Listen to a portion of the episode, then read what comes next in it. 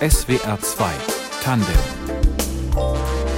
ich bin Frauke Oppenberg. Schönen guten Abend. Paris, die Stadt der Liebe, der Haute Couture, des Savoir-vivre, gutes Essen, guter Wein, deutsche Gemütlichkeit mit Currywurst und Bier gehört eigentlich nicht zu dem Klischee, was wir von der französischen Hauptstadt haben. Aber genau das gibt es auch. Im Schatten des Montmartre hat Niklas Riem 2014 den ersten deutschen Biergarten von Paris eröffnet. Drei Jahre später kam eine zweite Kneipe am Bassin de la Villette hinzu und noch etwas später ein Kiosk mit deutschen Produkten. Wie er darauf gekommen ist und warum Deutschland in Paris jetzt cool ist, darüber spreche ich mit Niklas Riem. Schönen guten Abend und bonsoir. Bonsoir. Sie verkaufen sich und Ihre Läden mit dem Label Fournisseur de Gemütlichkeit. Was stellen sich Französinnen und Franzosen denn unter dem Begriff Gemütlichkeit vor? Sie müssen es halt erstmal selber erlebt haben, wenn man mal in Deutschland gewesen ist. Es gehört zu den Wörtern, die so nicht übersetzbar sind, genauso wie, ich, wie es das Wort Gemütlichkeit im, im Englischen so direkt nicht zu übersetzen ist. Und vor allem auf die Gastronomie bezogen, denkt man ja in Frankreich immer an den stressigen Kellner, der sofort kassieren will und so weiter und so fort. Und man setzt sich hin, jetzt wird gegessen, jetzt wird bestellt. Und in diesem Rahmen geht es dann so ein bisschen darum, dass es bei uns alles ein bisschen lässiger abgeht, dass, kein, dass es keinen Drang gibt äh, und dass man eine gute Zeit miteinander verbringt mit dem Biergartenkonzept und mit den großen Tischen, äh, wo man den Abend zu zweit beginnt und äh, am Tisch dann noch vier andere Leute mit äh, an dem Tisch sitzen und man am Ende des Abends vier neue Kumpels oder, oder, oder sogar Freunde hat. Dadurch, dass man einfach gemütlich miteinander, äh, miteinander zusammenkommt, obwohl man sich nicht kennt. Das ist auch eher ungewöhnlich für Frankreich, dass man nochmal andere Gäste mit an den Tisch gesetzt bekommt. Definitiv, gehört aber zu unserem Konzept. Äh, klar gibt es dann auch immer ein paar schwarze Schafe, äh, die, die dann sagen, nee, will ich nicht.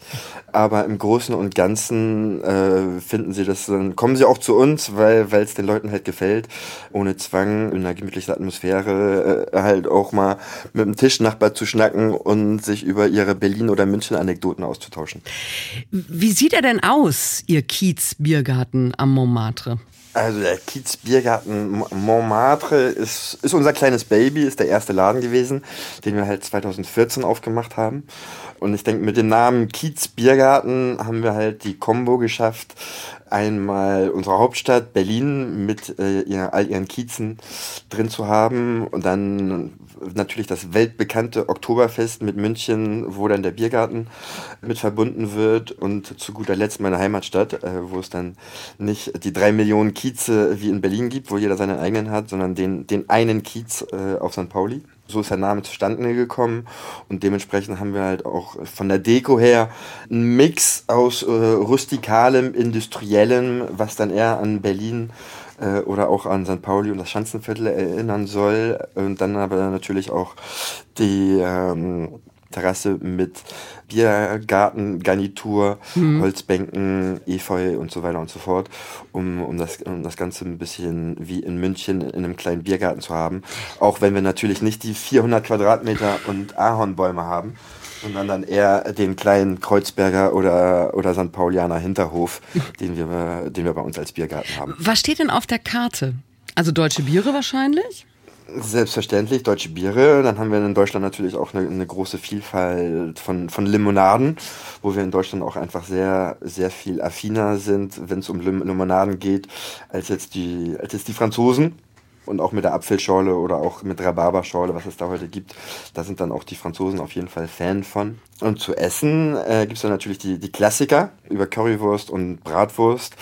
Wir haben dann auch unser Schnitzel und unsere hausgemachten Spätzle wo das Rezept so gesehen im Endeffekt aus dem Schwarzwald kommt, von der Oma von Max, der damals mein erster Koch gewesen ist, 2014, der mir dabei geholfen hat, das Ganze kulinarisch aufzuziehen. Maultaschen gibt's dann bei uns, die wir im Sommer gebraten mit dem Salat servieren, im Sommer in einem Gemüsebouillon und haben dann aber auch noch ein paar Trendgerichte, wenn man das mal so nennen kann, wo wir dann aber mit dem Namen darum, darin spielen, damit es immer noch ein bisschen deutsch bleibt und auch mit den Produkten, wie zum Beispiel den Burger, der bei uns aber Hamburger Burger heißt. Als Hamburger habe ich dann auch schon oft genug seit 2006 immer als Antwort gehört, ach, du kommst aus Hamburg, der Hamburger, Hamburger. der Hamburger, Hamburger.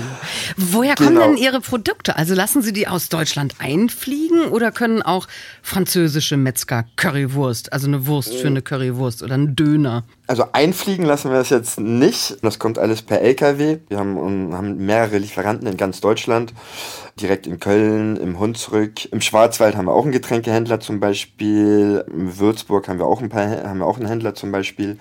Und da gibt es dann unser, unseren Logistikpartner, die im Endeffekt die Paletten abholen. dann wird das Ganze nach Kehl gebracht, in das äh, deutsch-französische Zwischenlager. Und von Kehl geht es dann nach Rangis, der Großmarkt, wo auch die Logistik, Logistiker sitzen.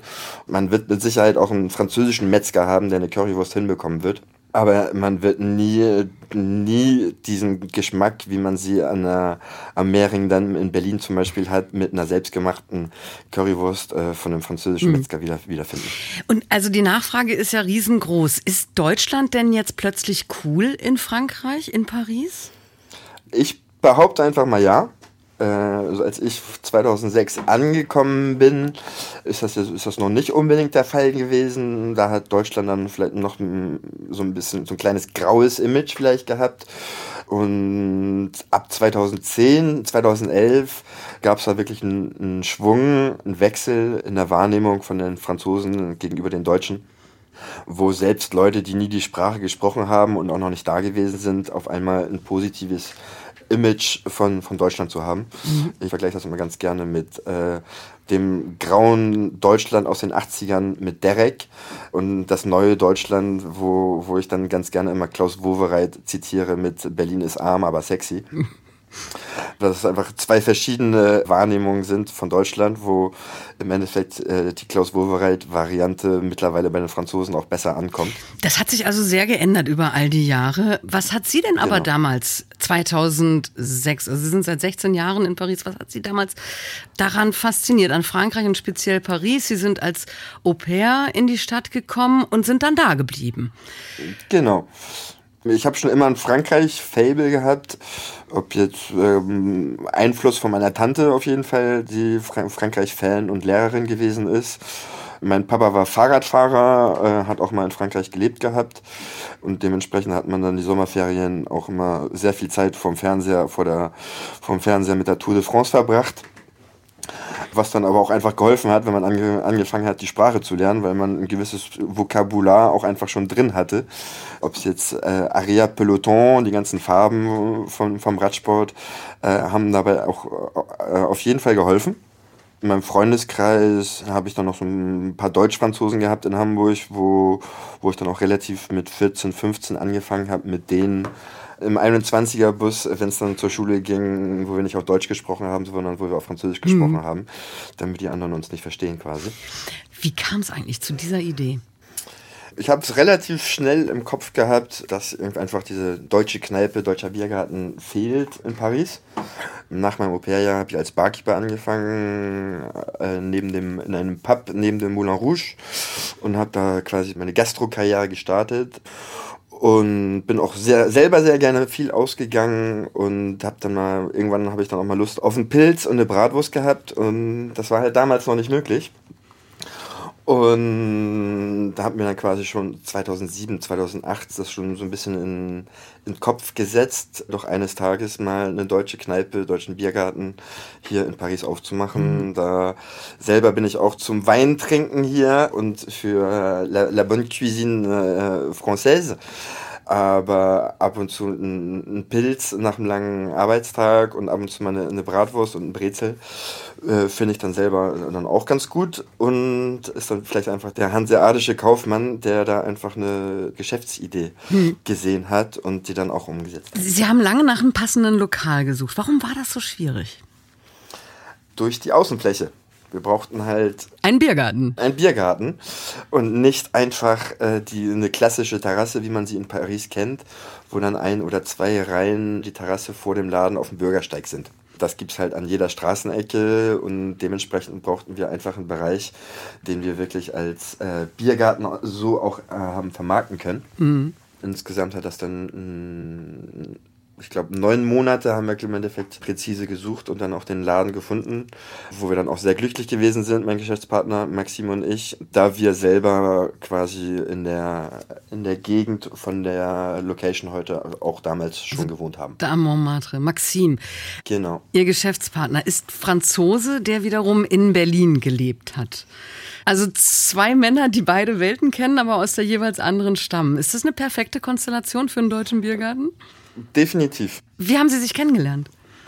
Kennengelernt haben wir uns 2009 in einer, wenn man das so nennen kann, Erasmus-WG in der Chausseestraße, wo ich einen alten Kumpel von mir, den Jens, besucht habe, der 2006, äh, als ich Au-pair-Junge in Paris war, war der Jens äh, Erasmus-Student, ist wieder nach Berlin zurück und dann habe ich ihn 2009 in Berlin besucht und da habe ich den Maxim dann zum ersten Mal kennengelernt.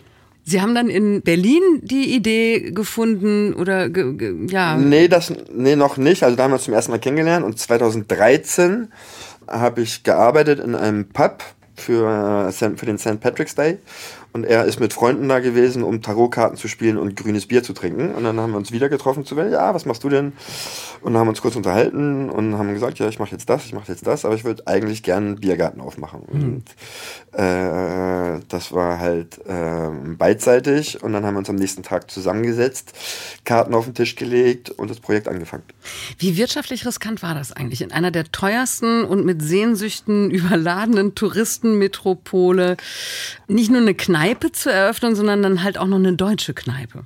Mit Sicherheit. Also meine Tante, die Beamtin ist, hat mir nur gesagt, deine Mutter war selbstständig, dein Vater selbstständig, dein Bruder hat es auch versucht. Musst du denn dich auch selbstständig machen? Mit was waren denn Ihre Eltern selbstständig? Mein Papa Fahrradladen, meine Mama Blumenladen. Also nicht Gastronomie. Nicht Gastronomie. Da waren Sie der Erste. genau, da bin ich, da bin ich der. Oma war Köchin, aber hat nicht mit ihrem eigenen Laden bin dann aber ein bisschen, ein bisschen dickköpfig vielleicht.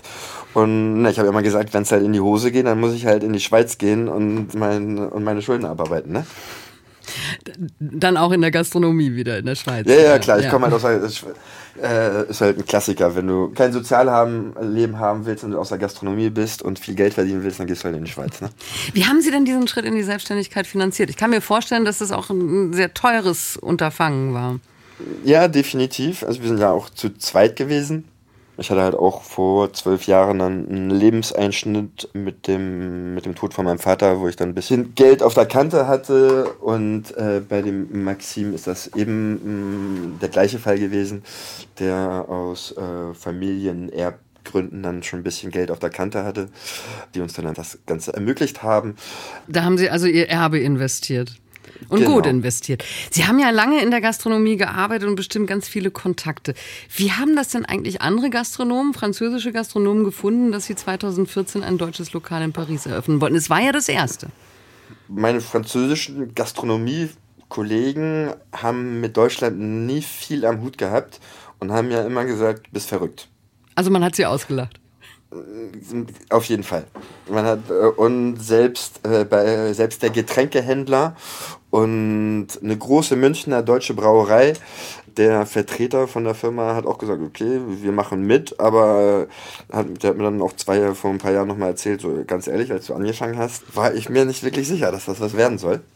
Ich bin mir aber immer überzeugt davon gewesen, dass es einmal halt die Expats, äh, wie, wie ich selber im Endeffekt, sind, die in, in der Pariser Umgebung insgesamt dann mit 60.000, 70.000 Leuten dann doch ganz gut angesiedelt ist und halt auch dem Image-Umschwung von Deutschland, wo ich halt äh, jede Woche neue Franzosen kennengelernt haben, die mir erzählt haben, dass sie vor ein paar Wochen in Berlin gewesen sind oder bald nach Berlin fahren ja. und das cool fanden und Currywurst, nachdem sie im Berghain waren und so weiter und so fort.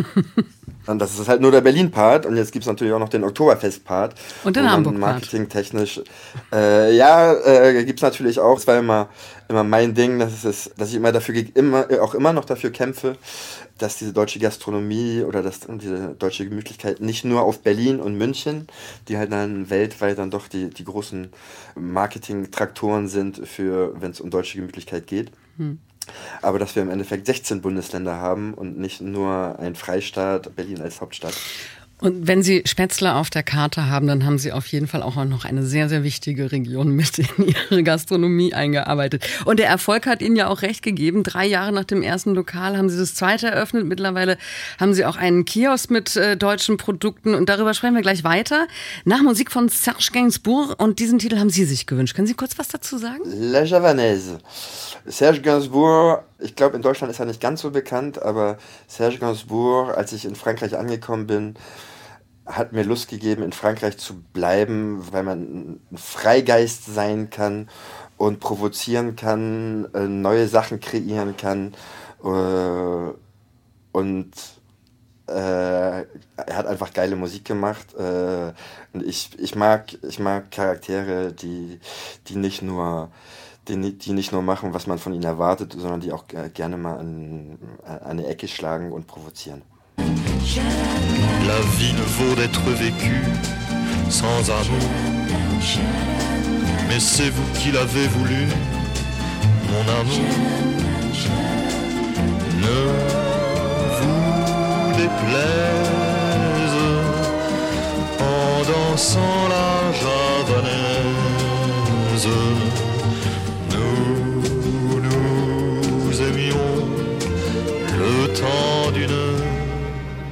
Angefangen hat es 2014 mit dem ersten deutschen Biergarten in Paris. Mittlerweile betreibt Niklas Riem zwei Lokale und einen Kiosk mit deutschen Produkten.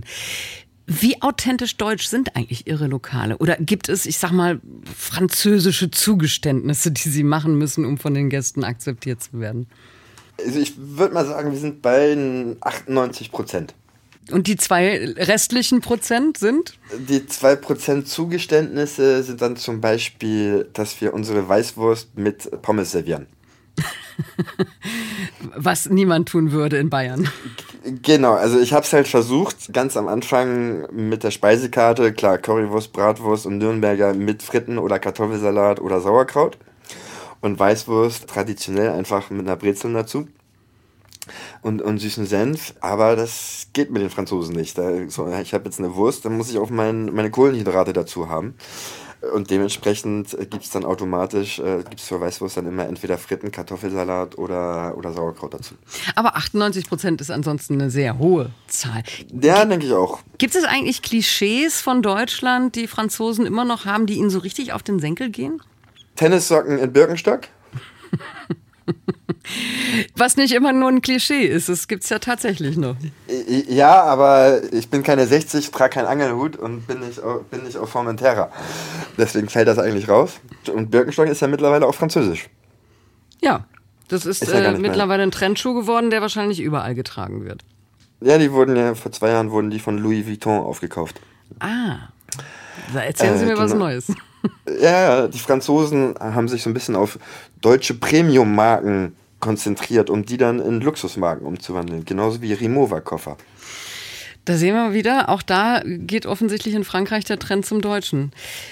Genau. Nun haben Sie es vorhin gesagt, also Expats, Deutsche, die in Frankreich, in Paris leben, sind äh, viel unter ihren Gästen. Ähm, ich stelle mir vor, ansonsten auch so eher Französinnen und Franzosen, die sich so als Kosmopoliten sehen. Definitiv. Ich sage immer jetzt, der, der deutsche Expat, da haben wir, wir haben jeden Tag haben wir einen Tisch mit deutscher Beteiligung. Und der Rest so. sind die Franzosen. Und der Rest sind Franzosen und äh, selbst der Tisch mit deutscher Beteiligung, das ist dann auch oft ein Deutscher, der wie ich seit 15, 15, 20 Jahren hier lebt und einfach mit seinen drei französischen Freunden immer Bock hat, äh, einen Abend Currywurst und Weizenbier zu, zu machen. Und der Rest ist dann viel Franzosen. Das freut mich auch dann auch immer bei mir im Laden, dass es einmal auch wirklich eine, die ältere Generation gibt, die dann auch äh, vielleicht aus dem Elsass kommt äh, und sich freut über Brezel und Spätzle. Also wirklich von 20 bis 70 Jahren haben wir, haben wir quasi alles bei uns. Ist natürlich, ne, der starke Anteil ist natürlich zwischen den 25 und 40-Jährigen. Und dann sind es halt einfach viel, von diesen 25- bis 40-Jährigen sind es dann viel junge Franzosen, die halt in Berlin gewesen sind. Hm. Ähm, und ich spreche dann auch immer gerne von sogenannten Hipstern, die, die einen großen Prozentanteil von unserer Kundschaft darstellen. Die sich selber auch wahrscheinlich als, als international betrachten und äh, genau. da, da vielleicht so ein Stückchen große Welt sich wieder zurückholen in ihre äh, Pariser Gegenwart. Nun ist das ja das eine, eine Gastronomie mit deutschem Einschlag zu betreiben, also die Gemütlichkeit äh, zu verkaufen, die ja sicherlich auch Touristen, Paris-Touristen aus nicht nur Deutschland, sondern auch aus anderen Ländern äh, dann da genießen wollen. Jetzt haben Sie aber auch einen Kiosk mit deutschen Produkten aufgemacht. Das ist ja wirklich etwas, was wahrscheinlich in erster Linie Menschen nutzen, die in Paris leben, weil sie ja dann da einkaufen. Genau. Was kann man denn da bekommen bei Ihnen? Alles, was man in, in Deutschland beim Rewe und Edeka bekommt, aber in Frankreich nicht beim Carrefour und Leclerc bekommt. Das heißt, auch die Backmischung. Genau, also es ist äh, natürlich ein, das Wichtigste vom Kiosk ist im Endeffekt dann aber auch die Bierauswahl, wo wir einfach eine sehr große Flaschenbierauswahl haben aus ganz Deutschland.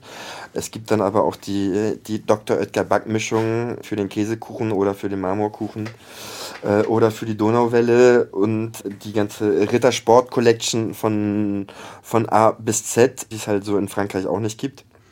Haribo? Ähm, Haribo, selbstverständlich, mhm. wo, dann, wo es dann auch sehr viel Franzosen gibt, die Fans sind von den deutschen Haribos, da die deutschen Haribos mehr vegane Varianten haben. Ach, das ist nochmal wirklich was anderes. Also diese, diese Süßwarenfirma aus Bonn äh, in Deutschland verkauft, als, als wenn man das gleiche Produkt dann in Frankreich kauft.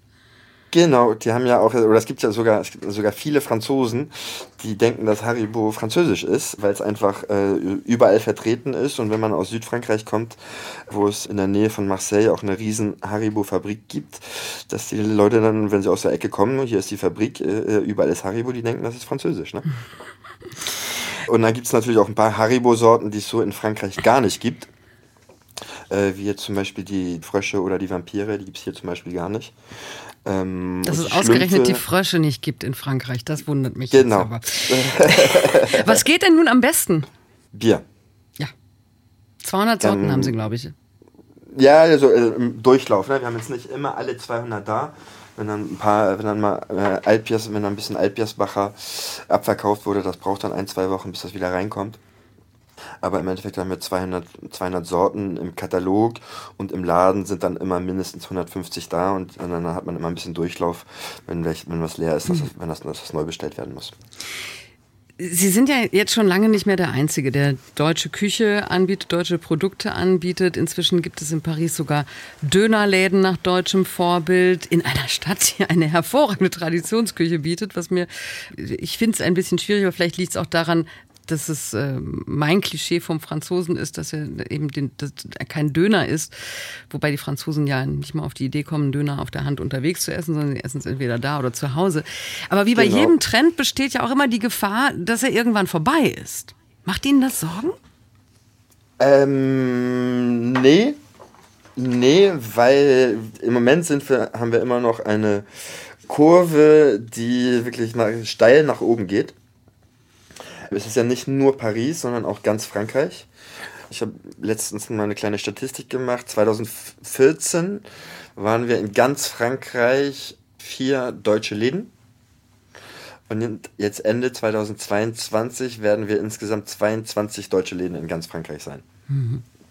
Also es gibt halt auch mittlerweile Biergärten, die in Grenoble und in Chambéry und in Toulouse und in Nantes aufgemacht haben. Also nicht mehr nur Paris. Was, was halt so ein bisschen das Zeichen dafür ist, dass sich das Ganze demokratisiert. Klar muss man, muss man aufpassen, oder mit dem ersten Laden sind wir ja auch mittlerweile schon acht Jahre alt, wo, wo man dann auch sagen kann, für eine Gastronomie gehört man dann, für eine Gastronomie gehört man dann mehr oder weniger auch schon zu den alten Hasen. Vor allem, wenn es um eine Konzeptgastronomie geht. Klar, man, man muss halt immer, man muss sich immer ein bisschen erneuern. Ich muss halt auch am Ball bleiben, was in Deutschland passiert wie jede andere Gastronomie muss man halt seine Karte und seine Produkte ein bisschen überarbeiten. Hm. überarbeiten.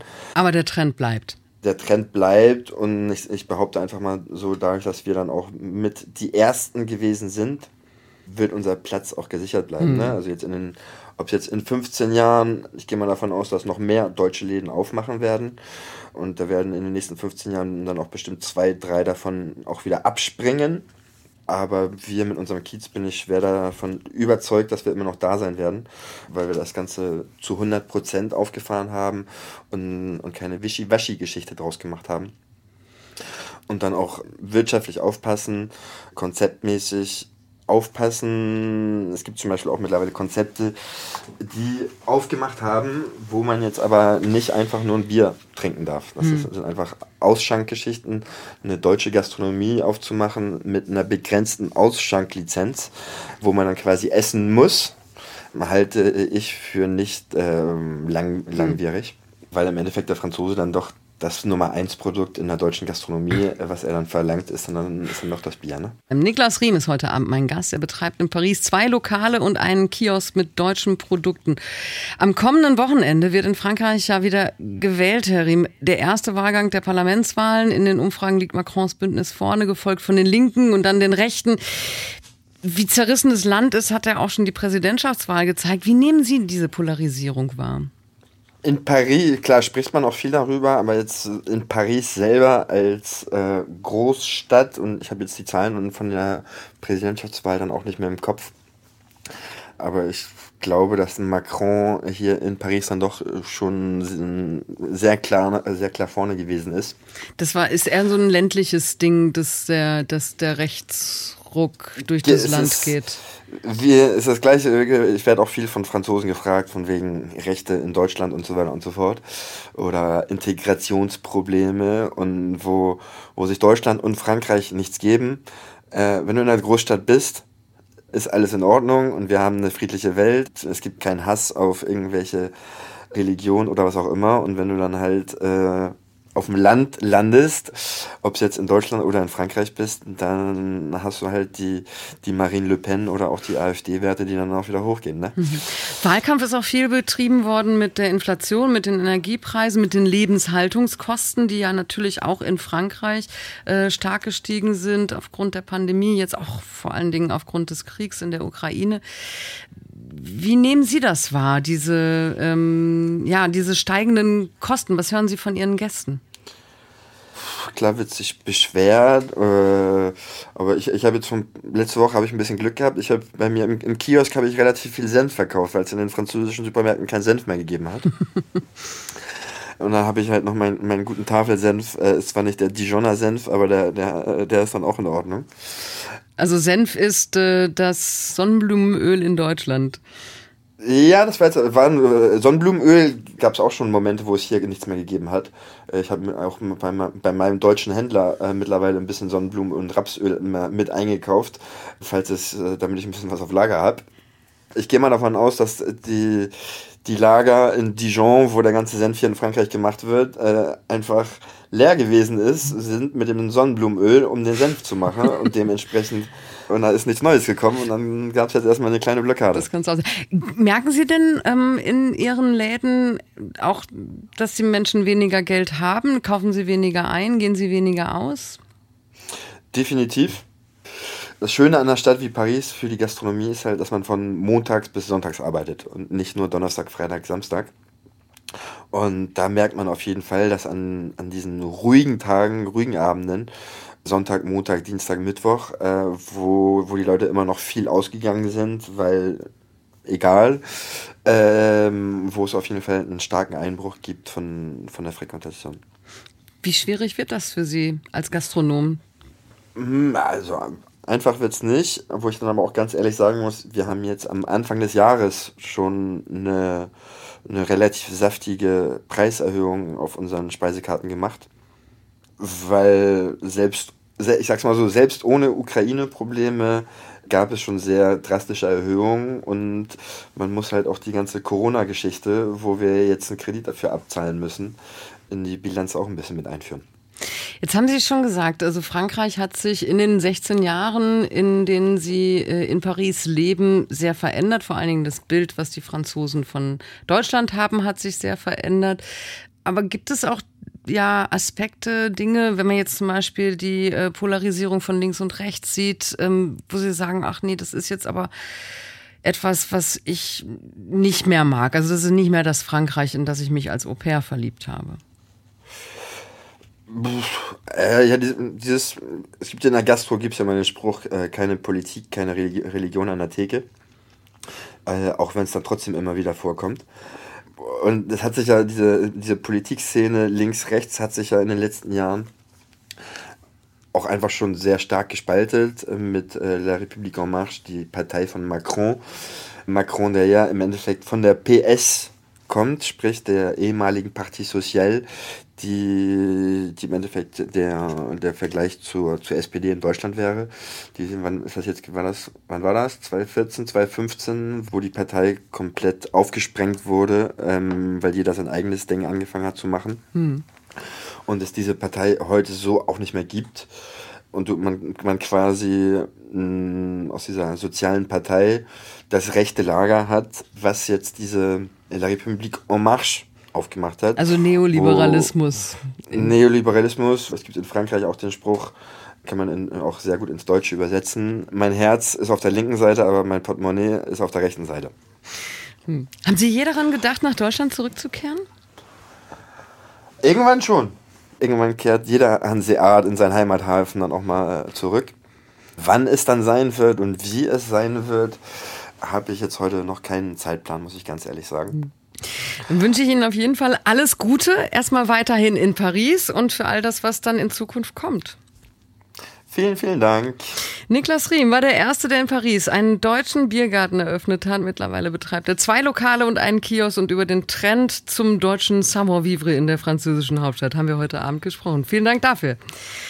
Redaktion der Sendung hatte Fabian Elsässer, die Musik hat Moritz Celius zusammengestellt und für die Technik war Rudyard Hasel verantwortlich. Ich bin Frauke Oppenberg. Machen Sie es gut.